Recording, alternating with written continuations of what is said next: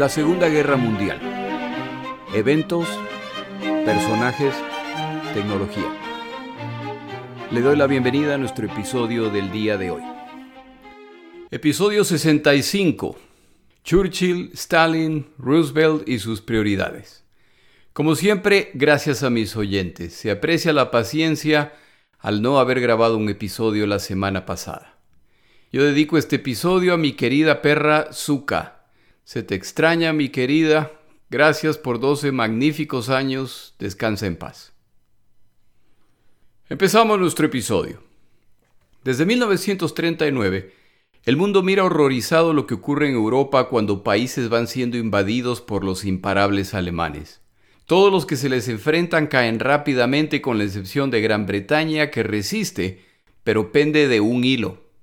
Se produce entonces la invasión alemana a la Unión Soviética. En las primeras semanas parece que esta nación también caerá rápidamente, pero ese no es el caso y para inicios de diciembre de 1941, los soviéticos han detenido a los alemanes e incluso los han hecho retroceder frente a Moscú. El mundo ve una esperanza de que tal vez se pueda detener a los alemanes. Los japoneses entonces atacan a los estadounidenses en Pearl Harbor. Alemania e Italia le declaran la guerra a los Estados Unidos de América y Gran Bretaña al Japón, por lo que ahora esta guerra escala a un nuevo nivel. Durante los primeros meses de la guerra en el Pacífico, los japoneses avanzan imparables, pero a medida que transcurre el año 1942, los aliados parecen estar logrando detener el avance de las fuerzas del eje en distintos puntos del planeta. El mundo ve a estas tres naciones liderar a quienes buscan frenar el avance del eje. Churchill, Stalin y Roosevelt ahora están aliados y el mundo confía que serán capaces de derrotar a las fuerzas del denominado eje Berlín-Roma-Tokio. A medida que la guerra avanza, la impresión es que esta alianza se fortalece al estar coordinando sus esfuerzos y alcanzando victorias. Ante el mundo, británicos, soviéticos y estadounidenses avanzan unidos con un propósito único.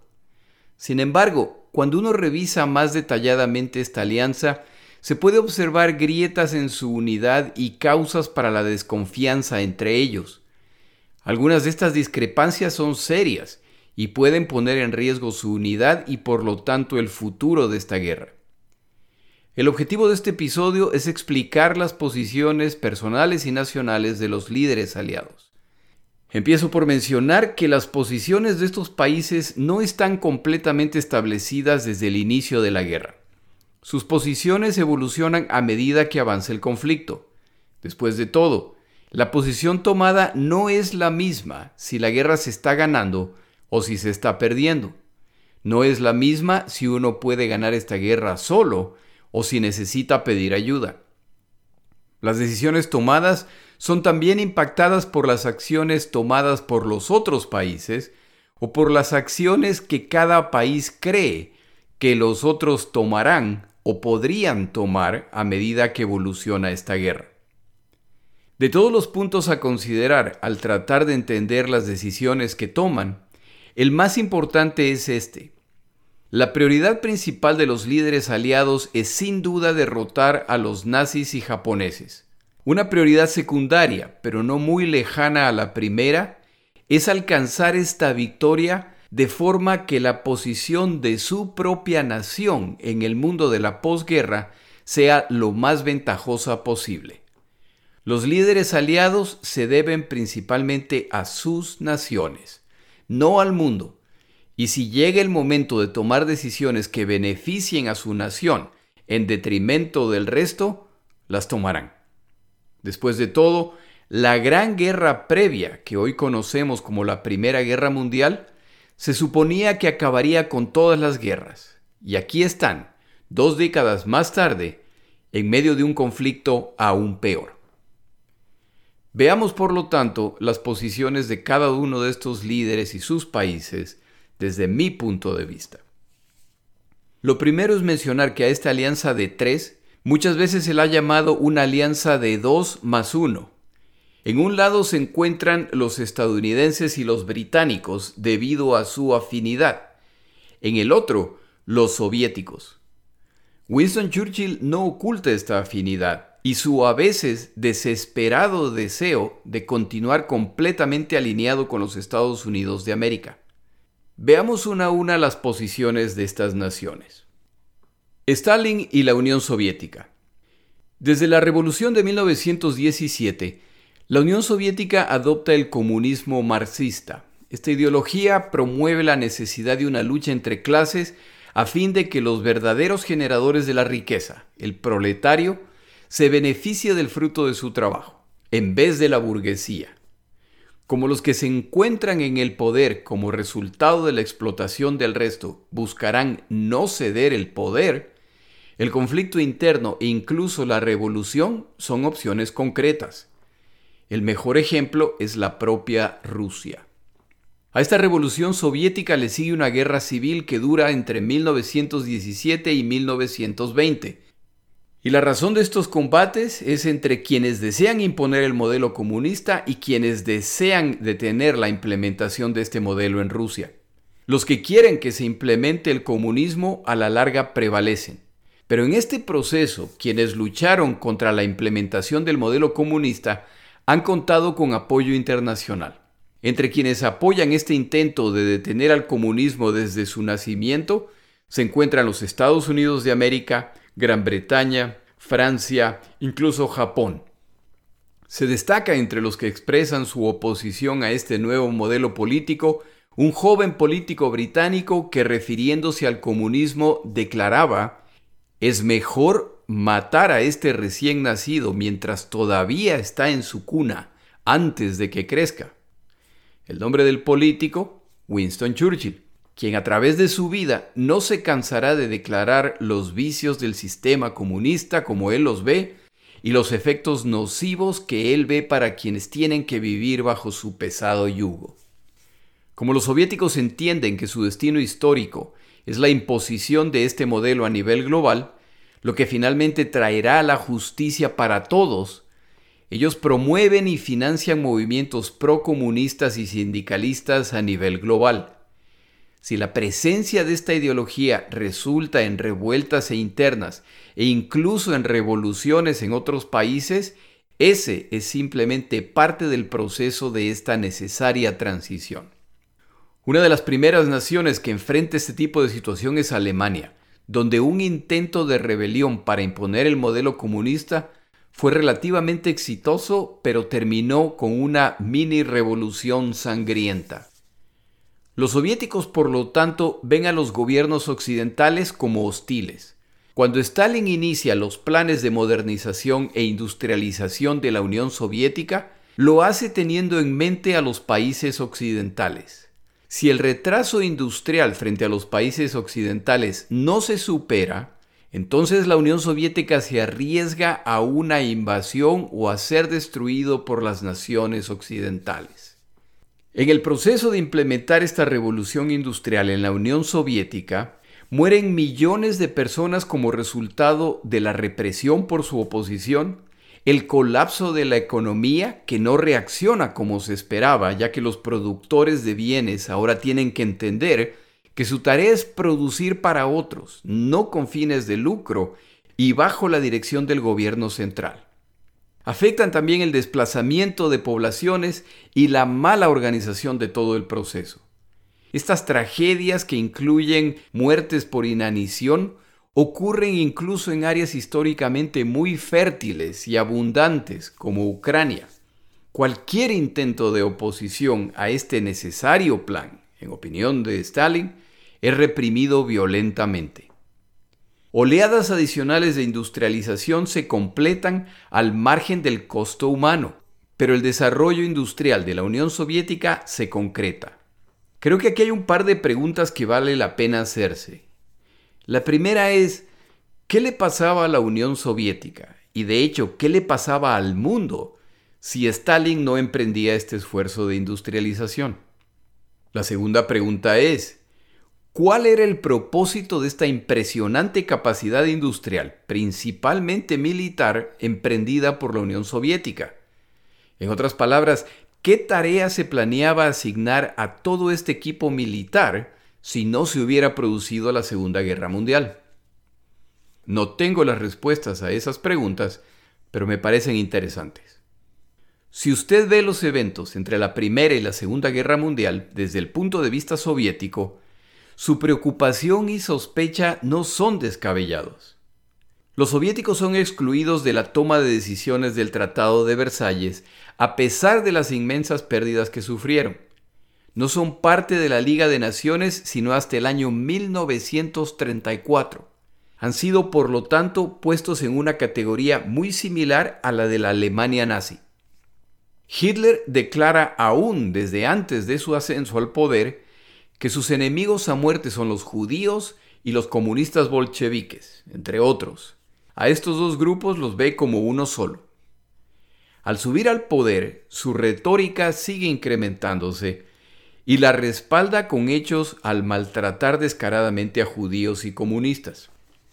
La reacción de la comunidad internacional es permitir que esta situación continúe escalando a medida que el poder de Hitler sigue claramente incrementándose.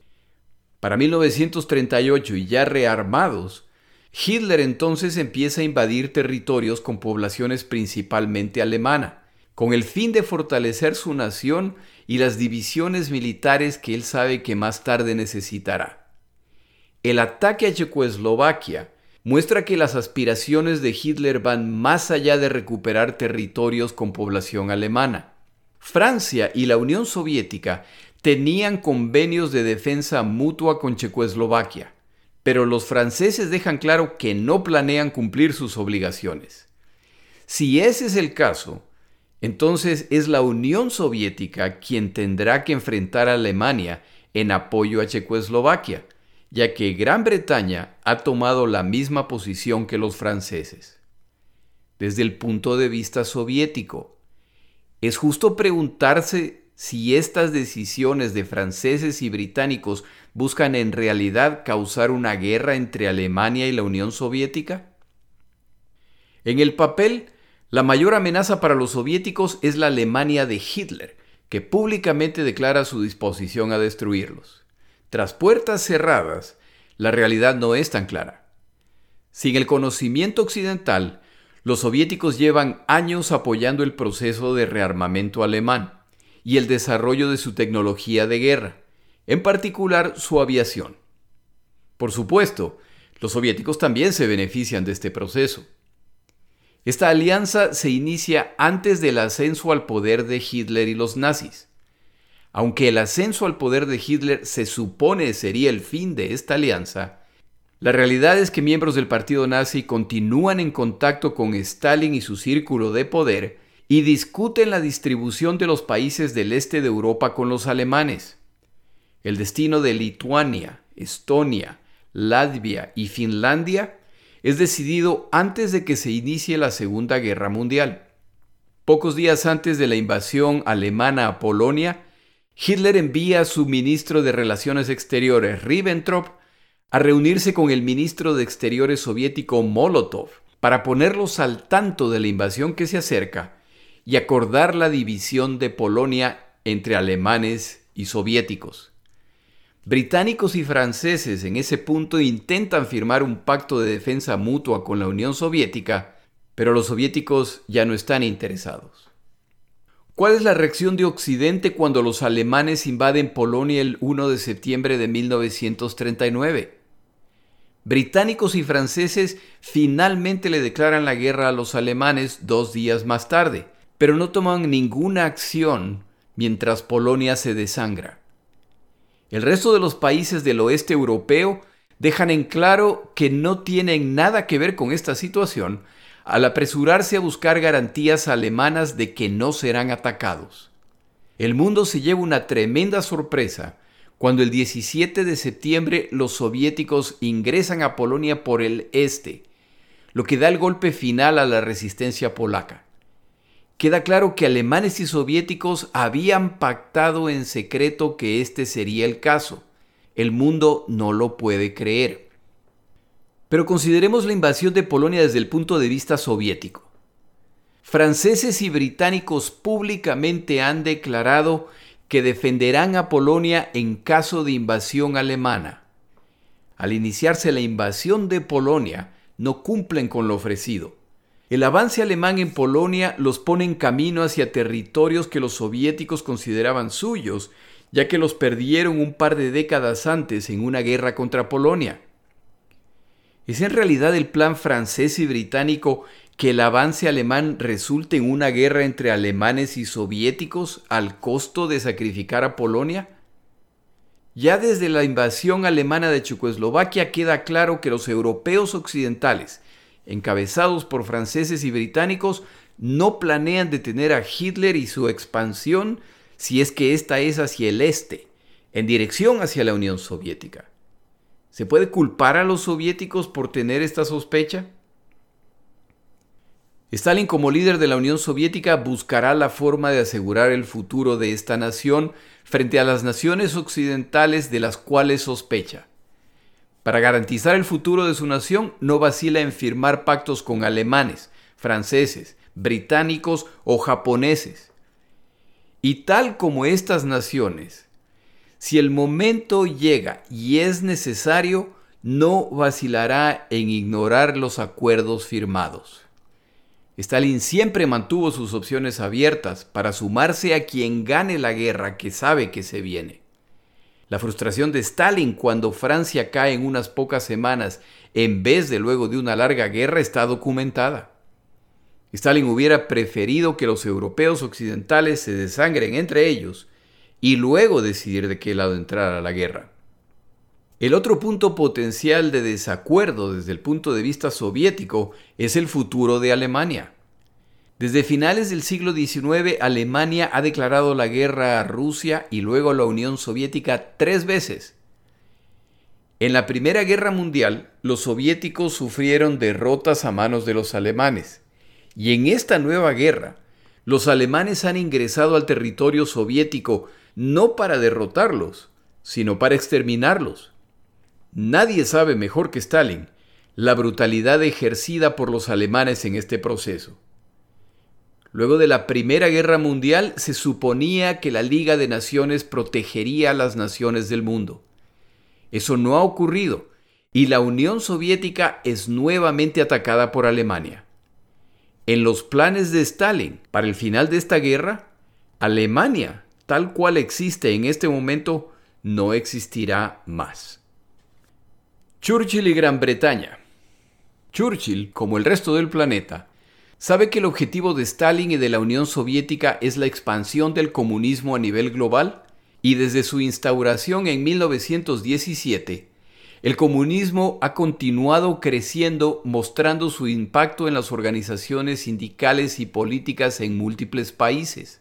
El comunismo ha capturado la imaginación de obreros, intelectuales de poblaciones enteras que buscan un futuro mejor. Las organizaciones comunistas no ocultan su plan y el hecho de que reciben instrucciones enviadas desde Moscú. Para Churchill, el comunismo es una amenaza real a la estabilidad de las naciones, y si el modelo de la Unión Soviética es lo que debe esperar el resto de las naciones, entonces la inestabilidad, la intriga y el autoritarismo serán instaurados. Churchill presenta como su mejor evidencia a Stalin y sus políticas de industrialización de la Unión Soviética. El inepto y abusivo control gubernamental ha causado la muerte de millones entre quienes no quisieron o no lograron adaptarse.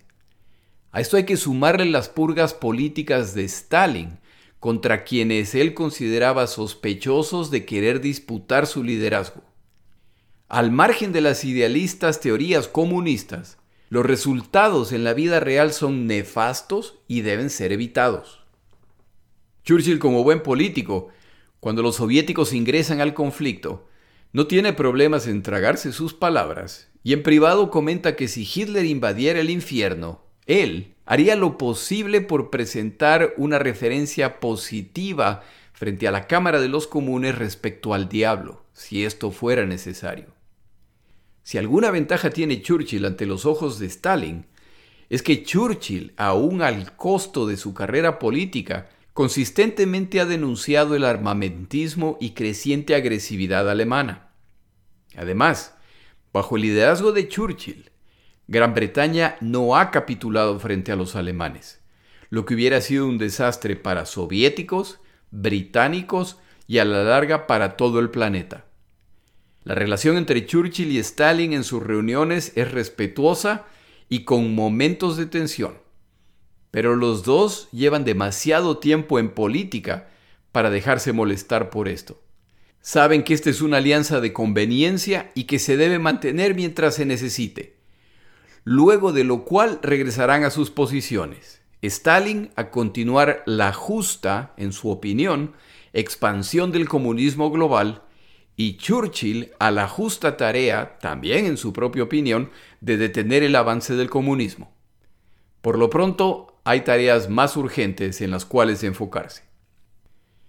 Para el inicio de la Segunda Guerra Mundial, Churchill no es primer ministro británico. Para el momento en que Churchill es nominado primer ministro por el rey británico, la guerra ya está prácticamente perdida ya que Francia estaba a punto de caer. Pero desde sus primeros discursos, Churchill deja clara su posición. Él confía en el ingreso de los Estados Unidos de América a la guerra y abiertamente declara que es el destino de los pueblos angloparlantes liderar al mundo.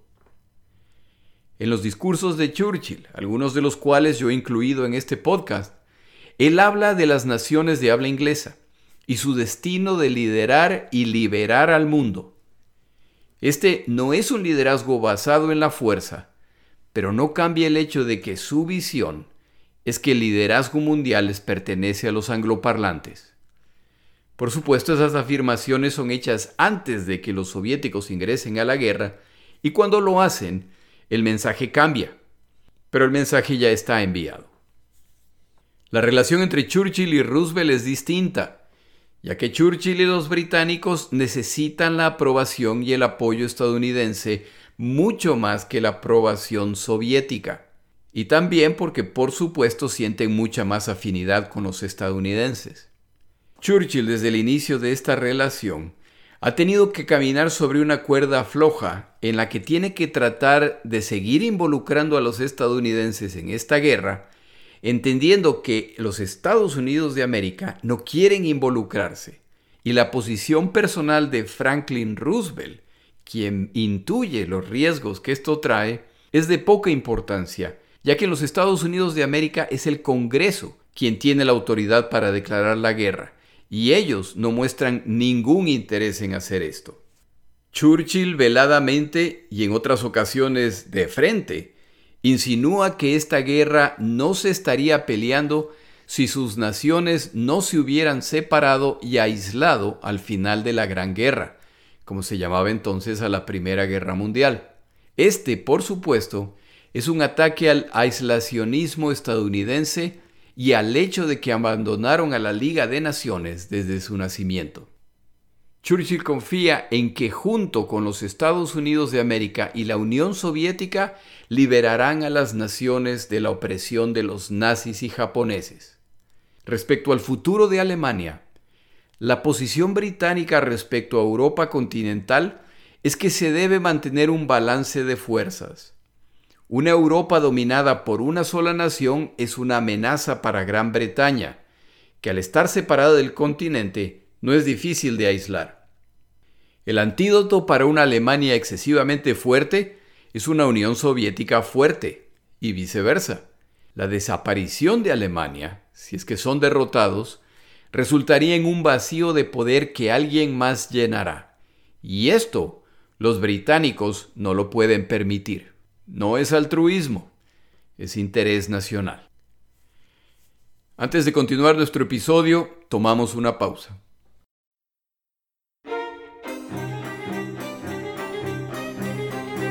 Palabras de Churchill.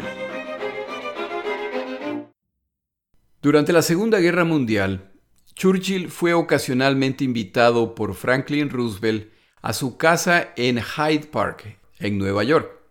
Una vez, mientras el presidente Roosevelt conducía al primer ministro por su propiedad en el río Hudson, Roosevelt observó con orgullo, ¿Sabes, Winston? Mis antepasados holandeses estuvieron entre los primeros pobladores aquí, en lo que entonces se llamaba New Amsterdam. Churchill, cuya abuela estadounidense afirmaba ser de descendencia iroquesa, una de las tantas tribus indígenas que poblaban el territorio ahora ocupado por los Estados Unidos de América, respondió, Por supuesto, Franklin, fueron mis antepasados quienes les dieron la bienvenida.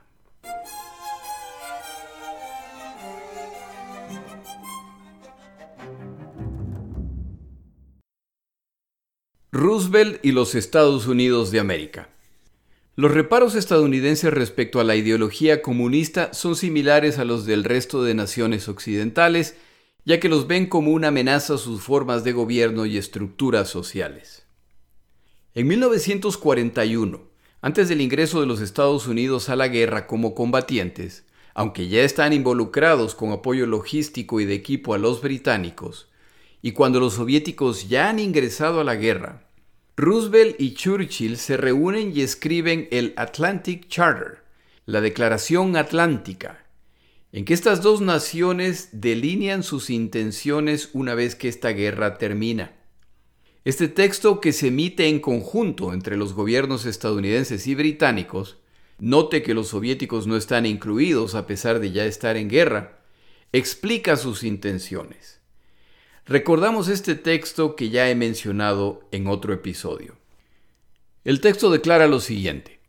Primero, los Estados Unidos de América y Gran Bretaña no buscan engrandecimiento territorial o de otro tipo. En segundo lugar, no desean ver cambios territoriales que no estén de acuerdo con los deseos expresados libremente por los pueblos interesados.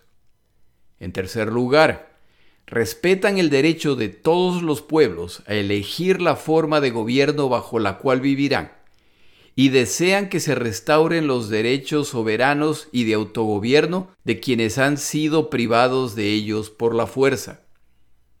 En cuarto lugar, se esforzarán, con el debido respeto a sus obligaciones existentes, para promover el disfrute por todos los estados, grandes y pequeños, vencedores o vencidos, del acceso en igualdad de condiciones al comercio y a las materias primas del mundo que son necesarios para su prosperidad económica. En quinto lugar, desean lograr la máxima colaboración entre todas las naciones en el campo económico con el objeto de asegurar para todos mejores normas laborales, progreso económico y seguridad social. En sexto lugar, después de la destrucción final de la tiranía nazi, esperan que se establezca una paz que proporcione a todas las naciones los medios para vivir con seguridad dentro de sus propios límites y que ofrezca la seguridad de que todos los hombres de todas las tierras podrán vivir sus vidas libres del miedo y la miseria. Séptimo, tal paz debería permitir a todos los hombres atravesar alta mar y océanos sin obstáculos. En octavo lugar, creen que todas las naciones del mundo, por razones tanto realistas como espirituales, deben abandonar el uso de la fuerza, dado que no se puede mantener la paz en el futuro si las naciones que amenazan o pueden amenazar con agresiones fuera de sus fronteras continúan empleando armamento terrestre, marítimo o aéreo. Creen que, en espera del establecimiento de un sistema más amplio y permanente de seguridad general, el desarme de esas naciones es fundamental Asimismo, ayudarán y alentarán todas las demás medidas factibles que alivien a los pueblos amantes de la paz de la abrumadora carga de los armamentos. Este texto afirma que es el derecho de las naciones escoger cómo quieren ser gobernadas. Como dicen por ahí, el diablo está en los detalles. Y estos puntos que a primera vista parecen muy claros, en realidad se prestan para interpretaciones distintas. Este texto afirma que los aliados no desean ver cambios territoriales que no estén de acuerdo con los deseos expresados libremente por los pueblos interesados y que respetan el derecho de todos los pueblos a elegir la forma de gobierno bajo la cual vivirán, y desean que se restauren los derechos soberanos y el autogobierno de quienes han sido privados de ellos por la fuerza. Recuerde que este texto se escribe a mediados de 1941. Churchill no tiene problema en aceptarlo tal cual, ya que para ese momento lo amenazado es Europa continental y el norte de África. Para 1942, el momento de los eventos que estamos narrando en nuestros episodios recientes, se ha producido ya la debacle británica en Asia, donde los japoneses no han tenido mayores problemas en invadir casi todas las colonias británicas. Incluso la India, la colonia más grande que le queda a Gran Bretaña, está amenazada. Churchill, por supuesto, siempre ha asumido que cuando Roosevelt se refiere al derecho de las naciones a escoger su forma de gobierno, se refiere específicamente a las naciones invadidas por los nazis. Pero ese no es el caso. Franklin Roosevelt se refiere al derecho de toda nación que quiere ser independiente, y eso, en su opinión, incluye a las colonias británicas que se encuentran por el momento bajo control japonés e incluso aquellas, empezando con la India, que se encuentran bajo control de Gran Bretaña. Si estas naciones, al finalizar esta guerra, deciden ser independientes, deben ser apoyadas. Esto causa fricción entre Churchill y Roosevelt, ya que los británicos veían como uno de los resultados de una victoria en esta guerra la restauración del imperio británico. Roosevelt, en conversaciones con Churchill, Dejen claro que ese no es el plan estadounidense. Churchill en cierto momento declara que él no se convertirá en el primer ministro británico que remató, en el sentido de una venta al mejor postor, el imperio británico. Ofrece renunciar como primer ministro británico si eso ayuda a la causa aliada. Por supuesto, nadie quiere ser el causante de que el representante más claro de resistencia a Alemania pierda su posición. El tema, por lo tanto, queda pendiente para más tarde. Esta posición de Churchill, que era un profundo creyente de la bondad y el beneficio del imperio británico para el mundo, tiene algunos problemas y muestran que Churchill está del lado equivocado de la historia. El primer problema es que si al ganar esta guerra se debe restaurar al imperio británico, entonces se restaurará también los imperios francés u holandés. ¿Qué pasa si la Unión Soviética también decide tener un imperio? ¿Se debe permitir eso? Y si no, ¿por qué no? Otra posibilidad que está pendiente es, ¿estarán las colonias que han visto la debilidad del imperio británico dispuestas a someterse nuevamente a ellos, a pesar de que en el momento crucial el imperio británico fue incapaz de protegerlas? Pero el mayor problema que tiene el plan o las ilusiones de Churchill es que la imagen del poderoso y benigno imperio británico ya no existe. Si esta guerra se va a ganar, las colonias británicas en Asia serán liberadas por los estadounidenses o por los británicos que vienen acompañando a los estadounidenses, que son quienes lideran el ataque. El colonialismo, que es uno de los tantos factores que contribuyeron a esta guerra, está en su lecho de muerte. La mayor parte de los colonizados no tienen particular interés en el regreso de sus colonizadores, y en muchos casos han recibido con brazos abiertos a los japoneses, o al menos con menor disposición a resistirlos de la que hubieran esperado los británicos. Desde el inicio de esta guerra han habido múltiples reuniones entre representantes de estos tres líderes, o entre dos de estos líderes, Churchill y Roosevelt. Pero para 1942 nunca ha sido posible reunir a los tres. En 1943 esto sucederá, y su reunión proyecta la fortaleza de esta alianza ahora que el rumbo de la guerra empieza a cambiar. Este episodio busca mostrar que esa unión aparentemente fuerte al verla desde afuera es mucho menos sólida de lo que parece a primera vista. Entre todos los puntos álgidos en este momento de la guerra, sin duda para Stalin el mayor es la sospechosa actitud de británicos y estadounidenses que no están abriendo un segundo frente en Europa a pesar de haberse comprometido a hacerlo en 1942. ¿Tienen secretamente el plan de dejar que alemanes y soviéticos combatan hasta agotarse para luego dominarlos? ¿Están esperando que un lado sea derrotado para luego atacar al sobreviviente? El plan de abrir un segundo frente en Europa será causa de tensión aún entre estadounidenses y británicos, al discrepar respecto a cómo, cuándo y dónde se debe realizar. Por el lado occidental, los pactos secretos entre soviéticos y alemanes salen a la luz durante la invasión a Polonia. A través de Ultra, Churchill sabe que la colaboración soviética y alemana no terminó con la invasión de Polonia. ¿Existe la posibilidad de un nuevo pacto entre alemanes y soviéticos? ¿Qué tal si se llega a un punto en que ni alemanes ni soviéticos logran vencer al otro y acuerdan que los países del oriente de Europa quedan bajo control soviético y los alemanes se quedan con los países del occidente europeo? Esto concluiría la guerra y soviéticos y alemanes ganan. Todas estas sospechas son poco probables debido a la intransigencia de Hitler. Pero, ¿qué pasa si Hitler es asesinado o arrestado y un nuevo gobierno alemán asume el poder?